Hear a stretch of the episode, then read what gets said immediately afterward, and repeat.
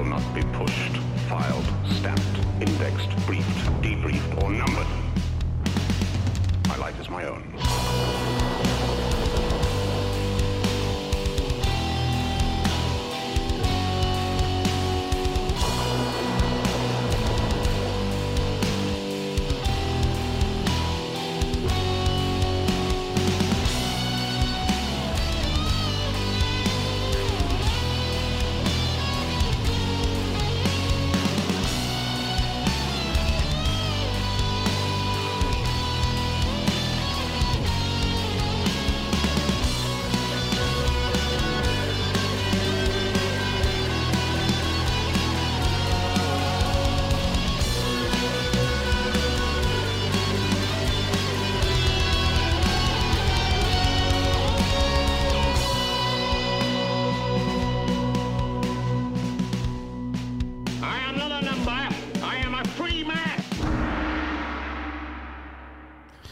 Salut tout le monde, bienvenue dans un nouveau chapitre du podcast.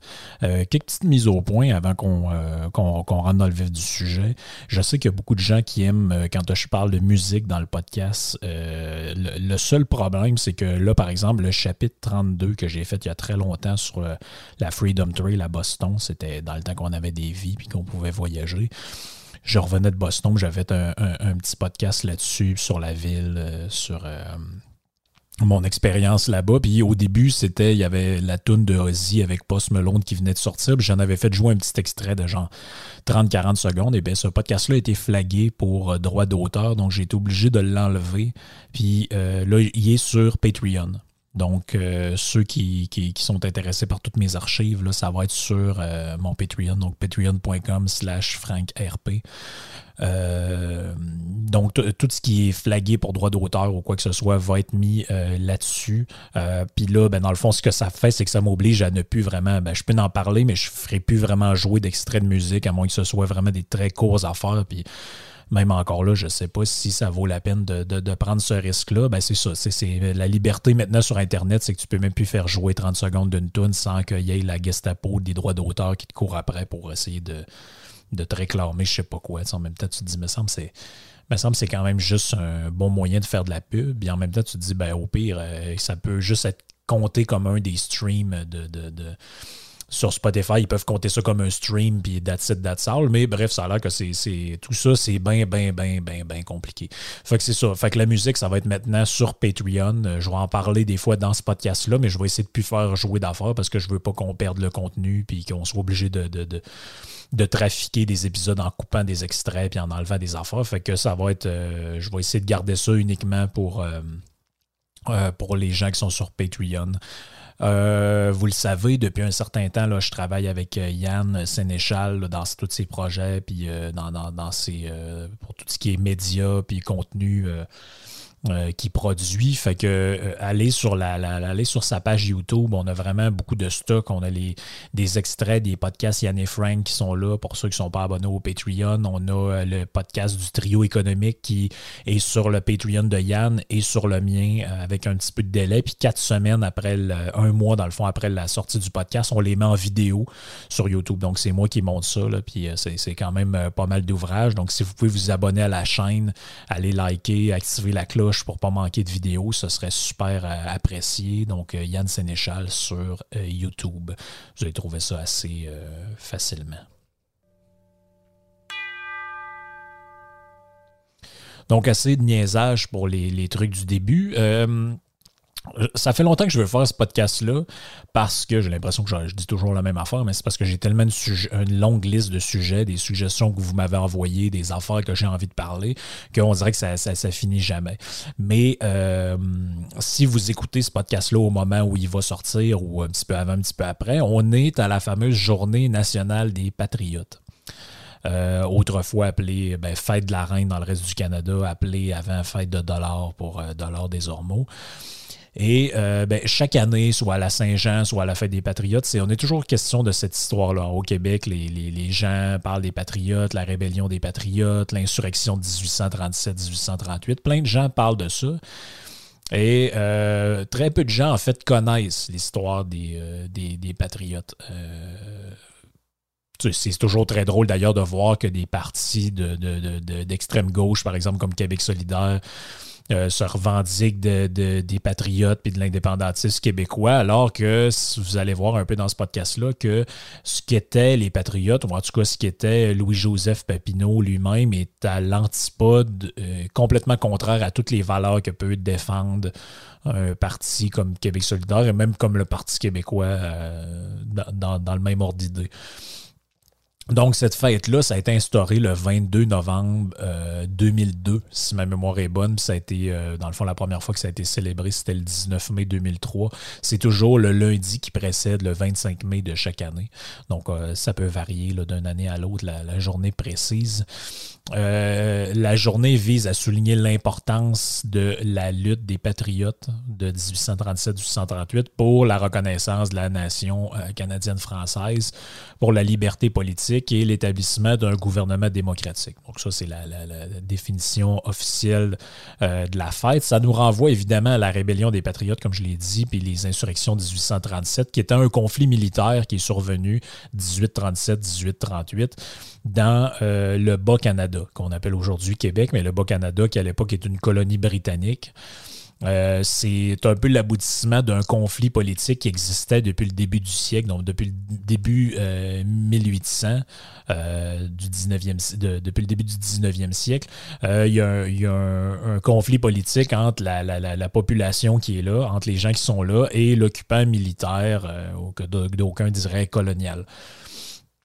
Euh, la chose qu'on parle assez peu souvent, c'est qu'il y a une rébellion au Haut-Canada, dans le fond, qui se trouve être l'Ontario d'aujourd'hui, qui, était la deuxième colonie euh, britannique. Et euh, en réalité, c'est ça, c'est qu'il y avait des patriotes du côté anglais aussi, qu'on n'appelait pas nécessairement les patriotes, mais qu'en fait, il y a eu une rébellion simultanée dans le Haut-Canada, et ça va constituer ce qu'on appelle la rébellion des colonies canadiennes. Euh, donc, c'était pas un premier point, c'est que c'était pas une rébellion strictement canadienne-française comme on, nous le fait dire aujourd'hui, ou dans le fond, l'ancêtre des souverainistes québécois, si vous voulez. C'était une rébellion, un peu comme ce qui s'est passé aux États-Unis, entre les gens qui sont là et euh, la, couronne britannique, finalement, la couronne d'Angleterre, le, pouvoir euh, monarchiste qui est là. Donc, euh, grosso modo, si on fait un, petit peu de chronologie, je vais y aller plus détaillé après, mais c'est qu'au cours du printemps et de l'été 1837, il y a des chefs réformistes, dont euh, Louis-Joseph Papineau qui était là, qui était chef du Parti patriote. Euh, euh, le Parti patriote, en fait, c'était le, nouveau nom du Parti canadien. Il existait un parti politique qui s'appelait le Parti euh, canadien, qui va devenir en 1826 le Parti patriote. C'est un, des deux partis politiques qu'il y avait à l'époque. Donc, son adversaire, c'était le Parti bureaucrate. moi, j'adore ce nom-là, Parti bureaucrate. Je trouve que ça représente bien les gens qu'on a à l'Assemblée nationale. Il devrait penser à se rebaptiser pour avoir ce nom-là. En fait, à l'époque, c'était pas l'Assemblée nationale, c'était l'Assemblée législative du euh, Bas-Canada. Donc, un peu de chronologie, comme je l'ai dit de manière détaillée. Donc, euh, en 1786, le 7, le 7 octobre, naît Louis-Joseph Papineau à Montréal, euh, dans la province of Québec, comme on dit à l'époque. Et il est décédé le 23 septembre 1871, donc presque 100 ans plus tard, à Montebello. C'est le fils de Joseph Papineau. C'est un seigneur et député euh, du Parti libéral modéré de l'Assemblée euh, du Bas-Canada. Euh, euh, Seigneur, c'est important là-dedans parce que ça, c'est un des premiers points qui est très drôle de voir des gens se réclamer des patriotes et de Papineau, c'est que la famille Papineau, c'était les seigneurs de Montebello. Donc, qu'est-ce que c'est que le, régime seigneurial? C'est qu'on a comme ça des petits seigneurs, des, des gens de monarques qui, exercent une, euh, ils ont un droit de propriété sur des territoires. Donc, en l'occurrence, lui, c'était Montebello. Et puis, euh, euh, les gens qui vivent là sont leurs censitaires. Donc, dans le fond, c'est des gens de, de, de, de, sujets de Sa Majesté. Mais c'est à, l'échelle du Seigneur. Donc, le Seigneur qui est là vit un peu comme un ben, comme un, petit roi, un petit roi de lait.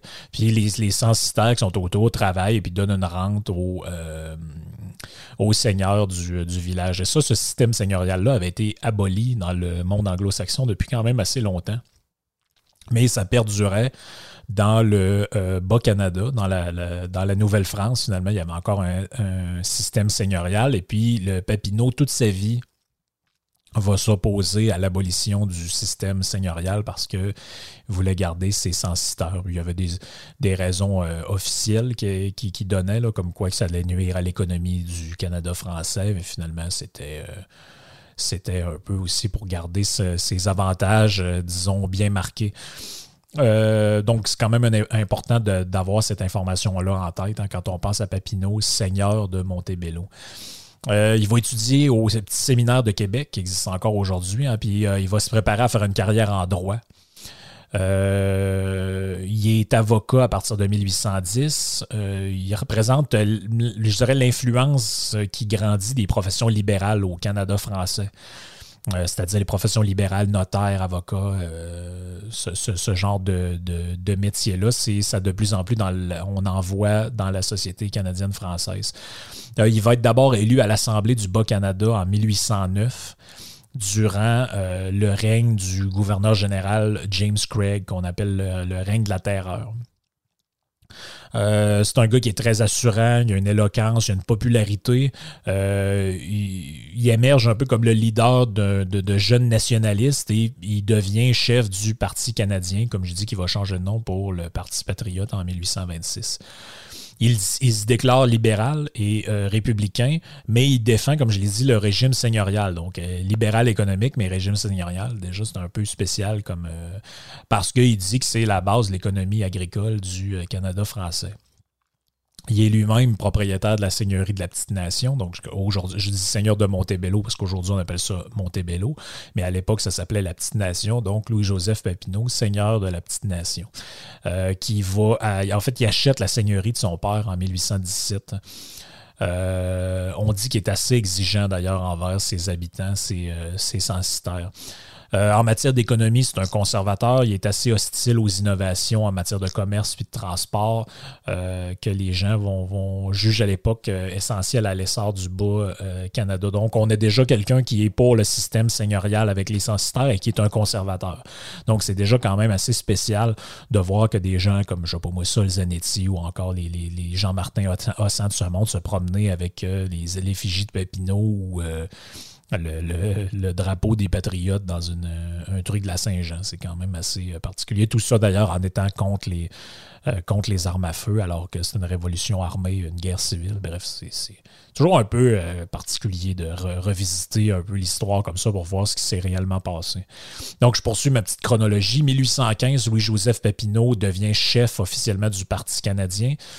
Euh, qu'il va renommer, c'est ça, quelques années plus tard, le Parti euh, patriote. En 1834, il va rédiger avec euh, d'autres membres du parti les 92 résolutions. vous apprenez ça quand vous faites de l'histoire au secondaire. Donc, c'est des résolutions qui sont présentées devant la, Chambre de l'Assemblée. Et le but, c'était de faire venir ça, faire envoyer ça au roi d'Angleterre de l'époque puis c'est des, des, revendications politiques du Canada français ou du Bas-Canada notamment dans les demandes, on demande un gouvernement responsable et l'élection des membres du conseil exécutif pour avoir plus de Canadiens français à l'administration du pays, parce qu'à l'époque, il n'y en a euh, en a pas beaucoup.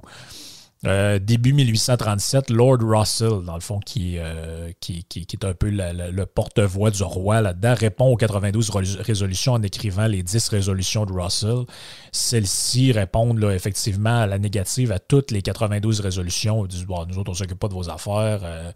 Euh, ça n'a pas de bon sens. Et en plus de ça, donne le droit au conseil et au gouverneur de prendre l'argent de la Chambre de l'Assemblée, de la Chambre d'Assemblée, sans droit de regard ou contrôle de celle-ci. Donc, il y a une espèce de révolte populaire à l'époque euh, qui est euh, parrainée par le Parti patriote et c'est la rébellion des patriotes. Donc, la, carrière de Papineau est un peu marquée par cet événement-là, surtout son comportement lors des rébellions de 1837, qui ont été un peu source de controverse à l'époque, puis de, toutes sortes de spéculations. Lui, il dit avoir aucunement participé aux insurrections. Il dit Moi, j'ai touché un pacifique, j'ai pas pris les armes. Mais il y a des, quand même des preuves historiques qui montrent qu'il a agi en, en tant que commandant en chef jusqu'à la bataille de Saint-Denis où euh, d'ailleurs il a disparu avant le combat, euh, avant que le combat commence. D'ailleurs, plusieurs euh, patriotes de l'époque qui vont, même ceux qui vont, il y en a qui vont se faire pendre là-dedans, l'accusent d'être un lâche, même s'ils vont se rallier à lui quand même comme chef du du nationalisme de l'époque et du Parti patriote. Le 16 novembre 1837, hein, le, gouverneur qui est là, Gosford, émet 26 mandats d'arrestation contre des chefs patriotes, dont Louis-Joseph Papineau. Euh, neuf d'entre eux vont être arrêtés dans les jours qui suivent. C'est un peu ce qu'on voit dans le, film de Pierre Falardeau, euh, je pense que c'est 1838 ou 1837, sur justement le, procès de, de ces gens-là. Papineau sait qu'il va être un des premiers à être pourchassé par la police, donc il se sauve. D'où la fameuse expression là, ça prend pas la tête à Papineau, ben ça vient de là, c'est que la tête à Papineau a été mise à prix. Donc euh, son exil euh, se divise un peu en deux périodes. De 1837 à, février 1839, il, va vivre aux États-Unis, notamment dans le coin de la Philadelphie et de Boston. Et de mars 39 à août 1845, il va faire un séjour à Paris avant de revenir en 1845 euh, à Montréal. Donc, il quitte le Bas-Canada avec Poulain, Ducharme et Fortin, d'autres euh, patriotes qui sont là, qui vont l'aider à, lui faire passer la frontière afin d'entrer aux États-Unis par la baie de Mississippi. Euh, il va être accompagné de O'Callaghan euh, à ce moment-là, qui est un autre patriote. Euh, il va arriver aux États-Unis le 1er décembre 1837. Il va se réfugier en Albanie chez un ami qui s'appelle James Porter, qui lui était un greffier euh, dans, euh, dans l'État de New York. les débuts de son exil sont assez difficiles. Il reçoit des nouvelles où il est souvent dépassé par les événements. Il suit ça un peu de loin. Il ne sait pas trop s'il a bien fait de se sauver, mais il sait que s'il revient, il va se faire couper la tête. Donc, il n'est pas nécessairement sûr qu'il veut qui veut revenir euh, à tout prix. Presque tous les journaux l'accusent euh, parce qu'à ce moment-là, la presse patriote se voit interdire. Le journal euh, des patriotes est interdit, donc on, l'accuse de tous les maux. le 1er janvier, son fils, il y a un fils qui s'appelle Amédée, qui est très important dans le, dans, son histoire. Il va le retrouver à Millbury, puis ils vont quitter aussi, ils vont quitter ensemble pour Saratoga. Euh, ils vont se faire appeler Jean-Baptiste Fournier euh, et euh, Jean-Baptiste Fournier Junior.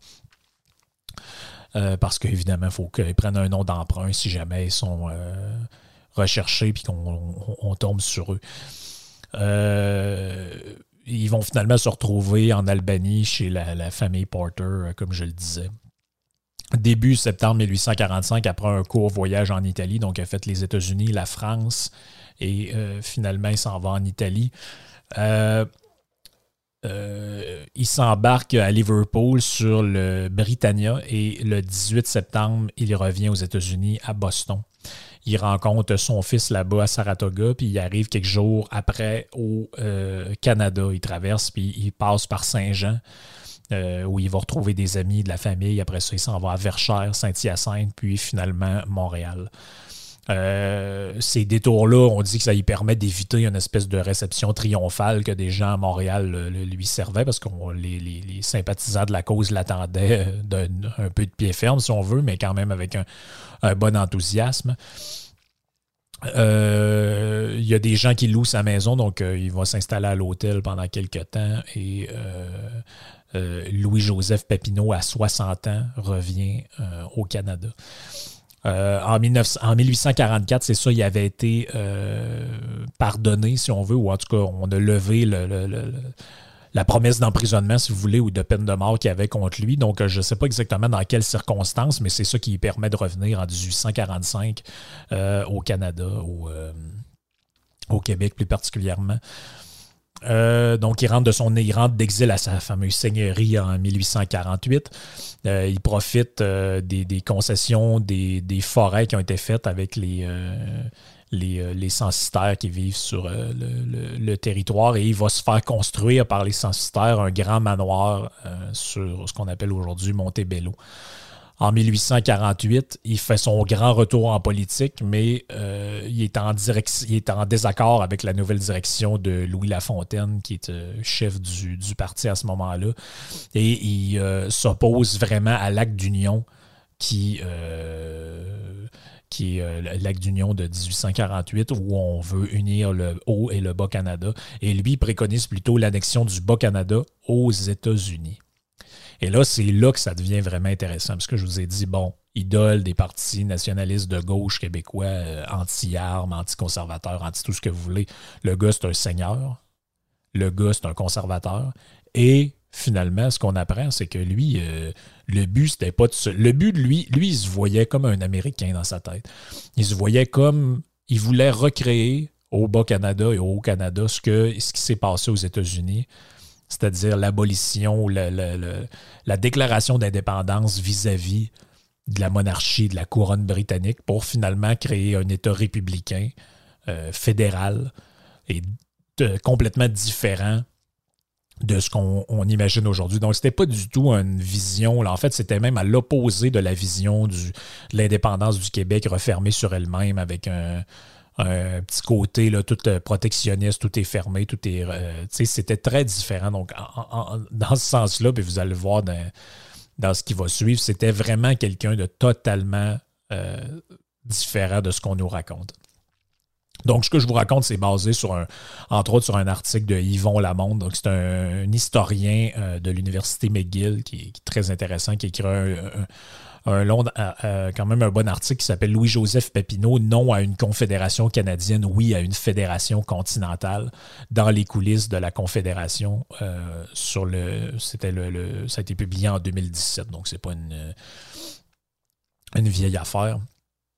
Donc, on est en 1867, j'avance un peu dans le temps. Louis-Joseph Papineau, euh, maintenant 80 ans. Euh, c'est quelques années avant sa mort. Il est au cœur de la vie politique depuis 1808 comme député, 1815 membre de la Chambre euh, assez important, 1817 chef du Parti canadien et il quitte la politique active en 1854. Mais euh, sa pensée continue d'exercer de, quand même une certaine importance dans la société canadienne-française. Et en 1867, il donne euh, une, une, conférence dont je vais vous parler du, contenu euh, dans les moments qui suivent. Donc, il n'a rien publié depuis. Il vit à Montebello et c'est maintenant devenu l'ancienne seigneurie de la Petite Nation à partir de 1854 son seul fils, donc le système seigneurial a été aboli, son seul fils survivant, Amédée, euh, est assez important dans sa vie. Les autres sont décédés de toutes sortes de, raisons. Son gendre, Louis-Antoine Desondes, fils de sa sœur, euh, Rosalie, euh, va le convaincre de venir à l'Institut canadien de Montréal faire une conférence publique pour célébrer en 1867 le 13e anniversaire de la fondation de l'Association libérale du, euh, du, euh, du Bas-Canada.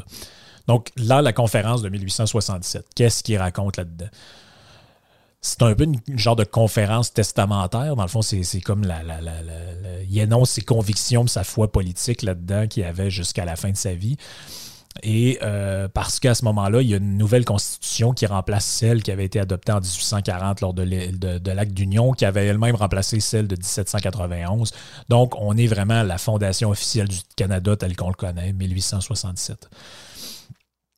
Il dit euh, Je fais mienne les bonnes doctrines politiques de 1776 et de 1789 et surtout l'idée américaine de convention conçue pour examiner si le corps politique est demeuré sain. Et là, il récapitule devant son auditoire les huit régimes et les styles de, lutte parlementaire et constitutionnelle qu'il y a eu au Bas-Canada et au, Canada de 1791 à 1867. Et là, il dit J'ai toujours cru à l'intérêt des établissements nouveaux en Amérique et de demander leur émancipation le plus tôt possible afin d'acquérir tous les avantages et tous les privilèges de nationalité nouvelle, tout à fait indépendante de l'Europe.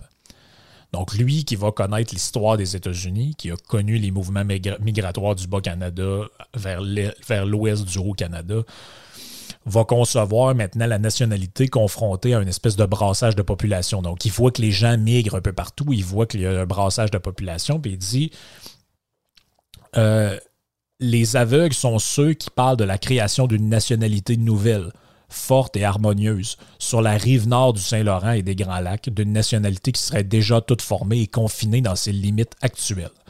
L'homme qui regarde l'histoire du haut d'un demi-siècle d'engagement politique, qui a le sens du destin, sinon de l'utopie, estime que la nationalité qui s'y façonne sera marquée par l'immigration, comme toutes les nations américaines, et elle sera composée de toutes les races d'hommes qui, avec leurs mille croyances religieuses, grands pêle-mêle d'erreurs et de vérités, sont poussés par la Providence à ce commun rendez-vous pour confondre en unité, en unité et fraternité toute la famille humaine.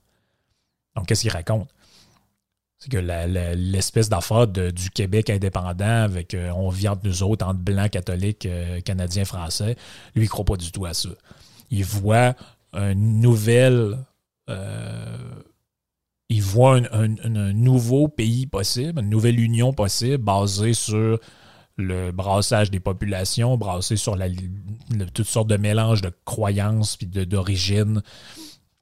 Donc, on commence à être assez loin de la vision euh, péquiste de la réalité. Il, appelle ça, en fait, son modèle, la nationalité colombienne. Pourquoi colombienne? Ben, il dit, en fait, il faut mettre ensemble tout le monde qui est issu de l'héritage de Christophe Colomb. C'est-à-dire, tout le nouveau monde de l'Amérique du Nord ne devrait être qu'un seul monde. Et, euh, en fait, qu'une seule union, d'une certaine manière. Donc, l'allusion qui fait euh, justement l'homme colombien, une nationalité marquée par l'expérience colombienne, euh, va être assez minimale dans ce discours-là, mais ça se retrouve dans sa correspondance avec son fils Amédée. Il dit c'est une fédération colombienne plutôt qu'une fédération canadienne qu'il nous faut. Donc, colombienne, c'est comme je dis, c'est vraiment pas dans le sens de la Colombie, mais de Christophe Colomb. Et c'est vraiment depuis 1854 que Papineau développe cette idée-là d'une nationalité non pas néo-canadienne ou canadienne ou québécoise indépendante, mais d'une nationalité mixte et américaine. Il va écrire à son fils le 31 décembre 1854. Il se forme une nouvelle et grande nationalité, mais elle n'est pas celle du Massachusetts, du Connecticut, du Vermont, du, du Delaware, etc. Prêcher pour la petite nationalité néo-canadienne, c'est repousser l'annexion qui est aussi certaine que désirable, et où doit se former une nationalité colombienne, car c'est au génie super éminent de celui-là à qui il a été donné de préparer le berceau où devraient naître et croître les vertus de Washington et le génie de l'auteur de la Déclaration d'indépendance, non des treize colonies seulement, mais de l'humanité entière. Il révélait les droits politiques communs à l'homme de toute race et de toute couleur. Qu'est-ce qu'il vient raconter là? Il vient raconter que le modèle américain, la Constitution américaine, le, le modèle de société qui été euh, mis en place là-bas est non seulement le meilleur, mais il devrait être le nôtre, il devrait être celui de l'humanité entière parce qu'elle vient définir les droits politiques communs à tout homme de toute couleur et de toute origine.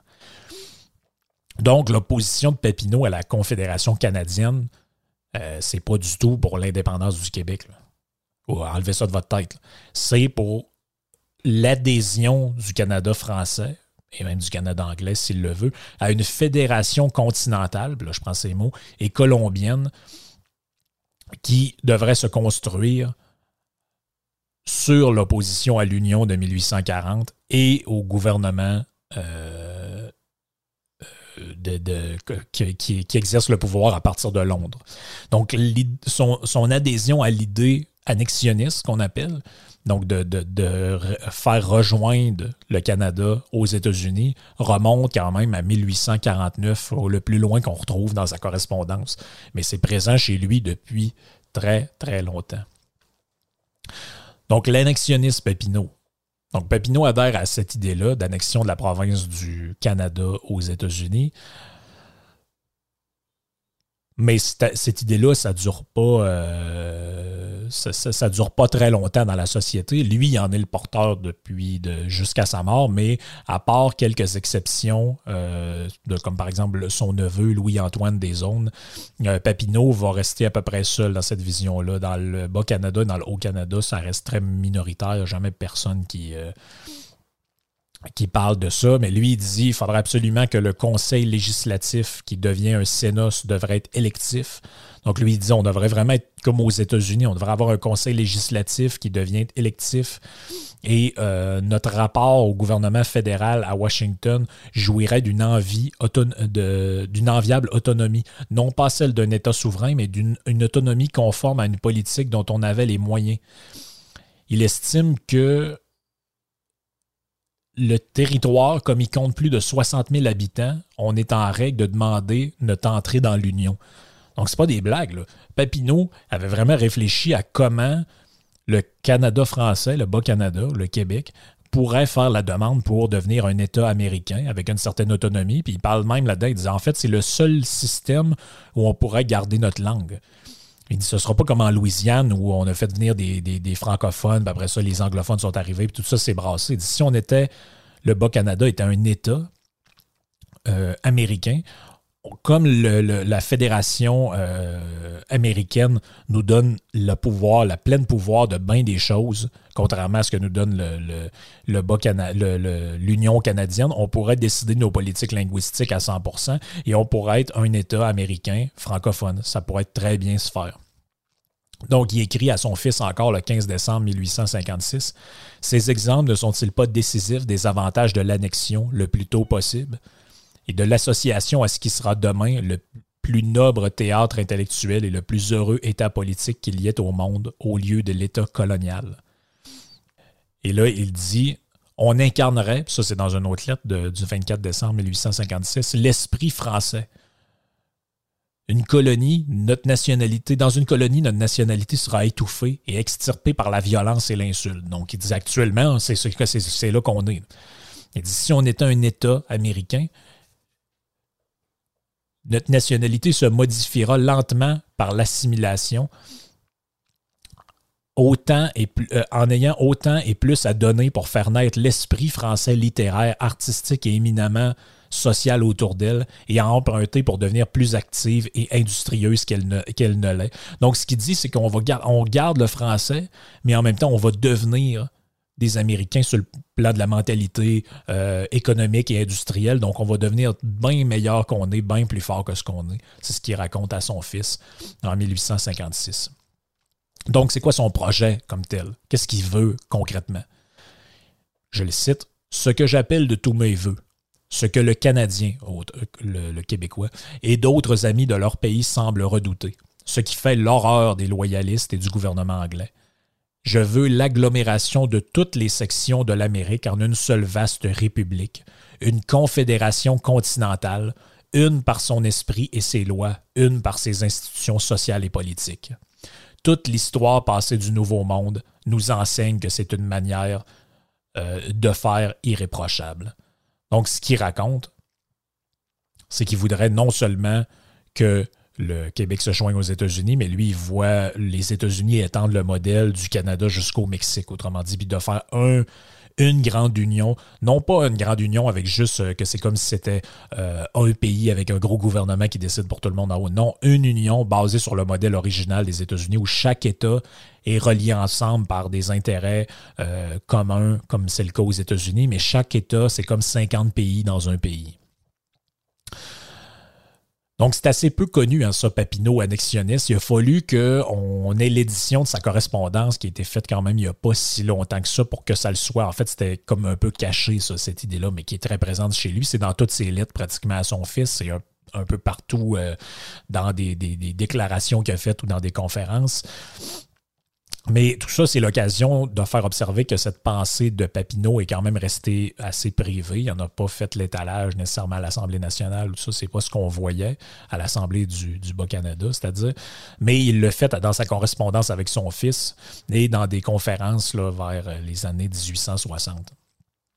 Il dit mixte pour mixte, vaut mieux pour moi une société non coloniale, républicaine et états-unienne qu'une société mixte, coloniale, monarchique et britannique comme celle que nous avons connue et combattue depuis 1830. Et même, il dit, mené dans son, à son fils, il dit, en fait, le même, le Bas-Canada pourrait être séparé en trois États différents selon certaines régions, et puis eux, euh, arrangeront les, les, les, paramètres comme ils le veulent et géreront ça comme ils le veulent. Et ils peuvent, euh, vu qu'on est plus que 60 000, on peut adhérer comme État et redécouper le territoire, un peu comme c'est le cas là, dans, la côte est des États-Unis. C'est beaucoup plus petit que le Québec, toute cette partie-là, l'État de le Massachusetts, euh, le Vermont, tout ça, c'est pas très grand, mais ça fait quand même plusieurs États. Et disons, on pourrait être en réalité comme ça et adhérer à cette, euh, vision-là du, de l'organisation nord-américaine basée sur la Constitution des États-Unis d'Amérique. Donc, c'est quand même incroyable, pareil, de penser que le, la journée nationale des Patriotes, on fête quand même.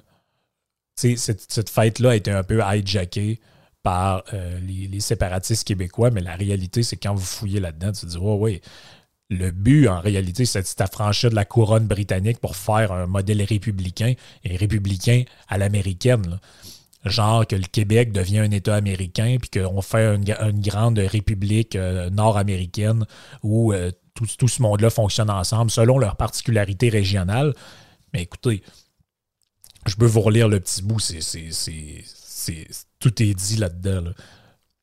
Son projet, ce que j'appelle de tous mes voeux, ce que le Canadien et d'autres amis de leur pays semblent redouter, ce qui fait l'horreur de tous les loyalistes et du gouvernement anglais, l'agglomération, le fait de mettre ensemble toutes les sections de l'Amérique en une seule vaste république, une confédération continentale, une par son esprit et ses lois, une par ses institutions sociales et politiques. Donc, c'est quoi ce qui est le mieux là-dedans? Il le dit lui-même. Ce qui devrait être importé dans le monde entier, c'est le système américain avec la Constitution américaine qui garantit les droits et libertés, peu importe qui, peu importe euh, ton origine, euh, qui ne fait pas de distinction de ce genre-là, contrairement à ce qui se passait au Canada, la distinction entre les, euh, les, Premières Nations, les, les, euh, euh, les, Canadiens français les Canadiens anglais. Donc, on a un gars qui est un conservateur, qui était propriétaire d'une seigneurie où il y avait des gens qui étaient grosso modo ses esclaves, qui était contre l'abolition du système seigneurial, qui était un libéral, qui était sur le plan économique, qui était euh, un annexionniste, qui faisait la louange des États-Unis d'Amérique, qui faisait l'apologie de la Constitution des États-Unis et qui était pour le rattachement du Bas-Canada à l'Union euh, américaine pour en faire le 52e État ou le 51e État. Donc, en réalité, Papineau, c'est l'ancêtre du Parti 51. C'est quand même assez incroyable de penser qu'aujourd'hui, euh, malgré tout ça, ça en, reste un héros péquiste, qu'on a des rues à son nom, euh, puis qu'on fête ça une, fois par année. C'est quand même incroyable. Mais je voulais vous le présenter sous cet autre angle-là. Ça fait longtemps que je veux le faire parce que je le sais que c'est pas, pas très connu, que personne parle de ça. Mais c'est pas du délire, c'est dans ses lettres à ses fils, c'est un peu partout. Vous pourrez retourner voir l'article que je vous ai mis. C'est vraiment intéressant de voir l'envers et euh, l'endos un peu de ce personnage-là. Peut-être qu'on parlera un jour de Henri Bourassa, hein, qui était dans sa famille d'ailleurs, euh, qui a eu un peu ce, qui a eu un parcours, je dirais, un peu similaire au niveau de la, marginalité. Euh, Donc, comme quoi se faire exiler puis mettre sa tête à prix pour aller faire un, séjour aux États-Unis, ça a quand même peut-être des fois des bienfaits. Ça, y a euh, changé les. disons que ça y a ouvert les idées qu'il n'y avait pas juste euh, le Bas-Canada qui comptait. Puis finalement, ben, son idéal, c'est un peu l'idéal de la philosophie des Lumières puis de l'émancipation envers le pouvoir monarchique. Donc, ça fait, ça fait pas mal le tour pour moi pour ce podcast-là. Je vais me limiter à, peu près, c'est ça, 40 minutes. Puis, euh, je vous donne rendez-vous euh, la semaine prochaine. Peut-être que je vais avoir un invité. Là, je travaille sur quelque chose. J'ai pas eu de réponse encore. Euh, j'aimerais ça, ça, serait intéressant d'avoir un invité pour le sujet dont je veux traiter parce que je veux pas le traiter par moi-même. Je suis pas un spécialiste de tout. je connais pas tout. Puis, je suis obligé de, de faire des recherches pour chacun des podcasts que je fais. Donc, euh, quand j'ai des invités qui peuvent euh, m'amener du contenu, je suis toujours bien content euh, de ça. Fait qu'on se donne rendez-vous la semaine prochaine, puis portez-vous bien tout le monde, puis profitez un peu du beau temps qui arrive. Ciao.